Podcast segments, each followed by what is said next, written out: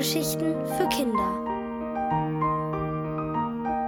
Blasius und Godehard von Heidi Knetsch und Stefan Richwin.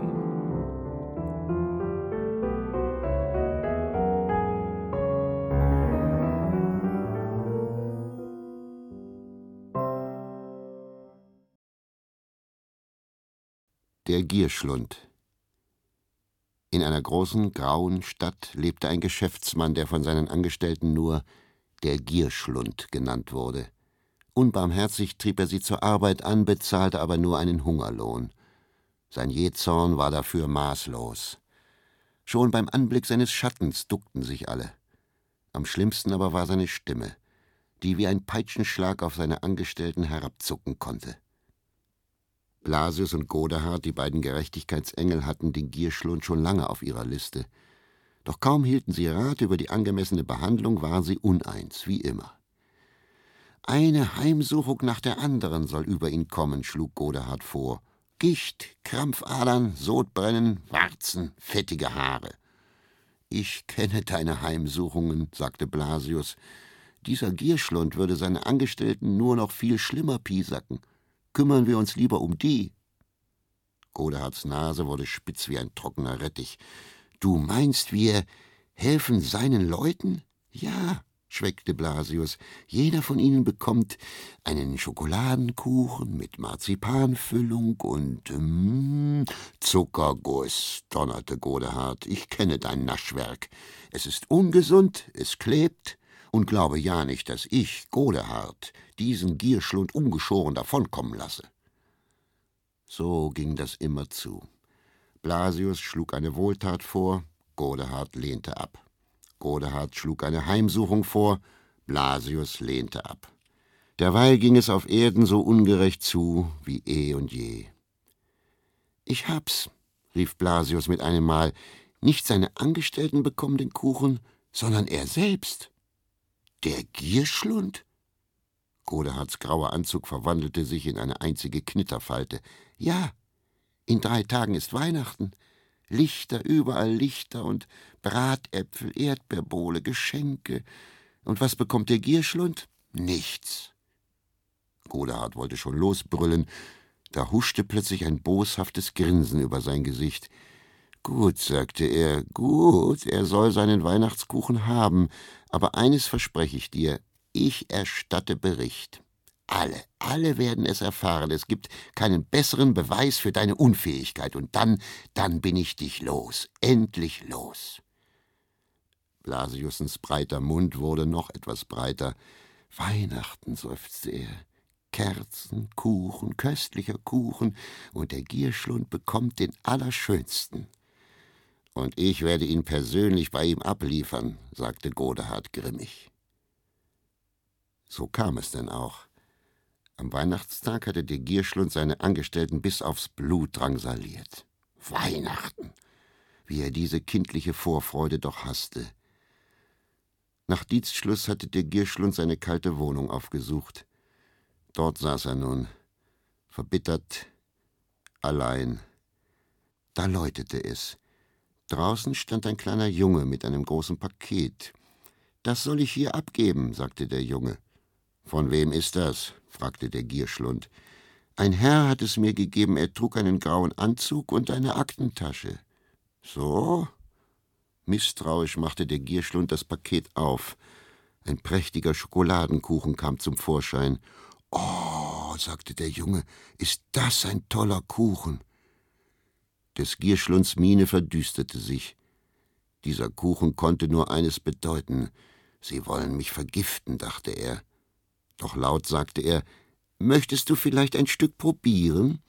Wirklich? fragte der Junge. So viel du willst. Der Gierschlund schnitt aus dem Kuchen ein großes Stück heraus und hielt es dem Jungen hin. Der stopfte sich in den Mund, so viel er nur konnte, und kaute und verdrehte die Augen und schluckte und gab ein verzücktes Mmm von sich. Vielleicht wirkt das Gift erst in größerer Menge, dachte der Gierschlund und schnitt dem Jungen noch ein Stück ab. Ist das ein toller Kuchen, sagte der Junge, nachdem er auch dieses Stück noch mit viel Mms hinuntergeschluckt hatte. Bekomme ich noch eins? Raus mit dir! Der Gierschlund schlug heftig die Tür hinter dem Jungen zu und ließ sich auf einen Stuhl fallen. Weihnachten, sagte er angewidert. Doch wie er so dasaß und den Kuchen anstarrte, begannen seine Gedanken zu wandern. Das letzte Weihnachtsgeschenk hatte er als kleiner Junge bekommen, da musste er gerade so alt gewesen sein wie dieser Rotzbengel von eben. Vorsichtig löste er ein Stück Zuckerguss von dem Kuchen ab und kostete es. Es hinterließ auf seiner Zunge das zarte Aroma von Kirschlikör. Köstlich, dachte der Gierschlund. Doch mit einem Mal stieg Scham in ihm auf. Was bin ich doch für ein Ungeheuer. Da gibt es jemanden, der Weihnachten an mich denkt, und was tue ich? Ich benutze einen armen Jungen als Vorkoster weil dieser Kuchen ja vergiftet sein könnte. Der Gierschlund ging ans Fenster und starrte nach draußen. Von wem mochte der Kuchen sein? Von einem Geschäftspartner unmöglich, die dachten nur an sich selbst. Dann etwa von einem seiner Angestellten? Der Gierschlund schüttelte den Kopf. Man schenkt aus Liebe, dachte er, aber ich werde von allen gehasst. Der Gierschlund setzte sich an den Tisch und schnitt sich ein Stück Kuchen ab. Langsam ließ er die süße Marzipanfüllung auf der Zunge schmelzen. Was für ein Kuchen, hörte er sich plötzlich sagen. Dann begann er zu weinen. Am nächsten Arbeitstag kam der Gierschlund später als sonst ins Büro. Seine Angestellten saßen bereits bei der Arbeit. Und wenn es nun doch einer von ihnen war, dachte der Gierschlund, und betrachtete aufmerksam ihre ängstlichen Gesichter.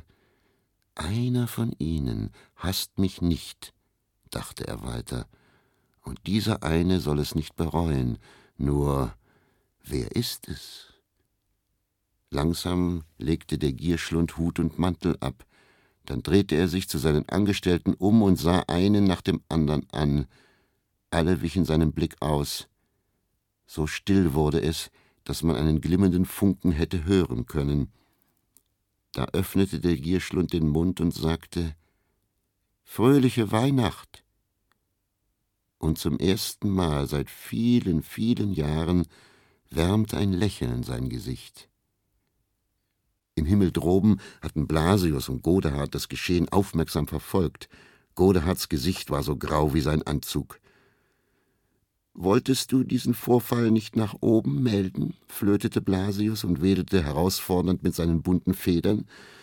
Godehard verschanzte sich hinter einem Panzer aus Schweigen. Natürlich, fuhr Blasius fort, wirst du wahrheitsgemäß berichten, dass dieser Kuchen mit diesem himmlischen Kirschlikör-Zuckerguss und dieser köstlichen Marzipanfüllung, donnerte Godehard, ich kenne deine Kuchenrezepte, dieser köstlichen Marzipanfüllung, fuhr Blasius unbeirrt fort, von niemand anderem als dir selbst übergeben wurde.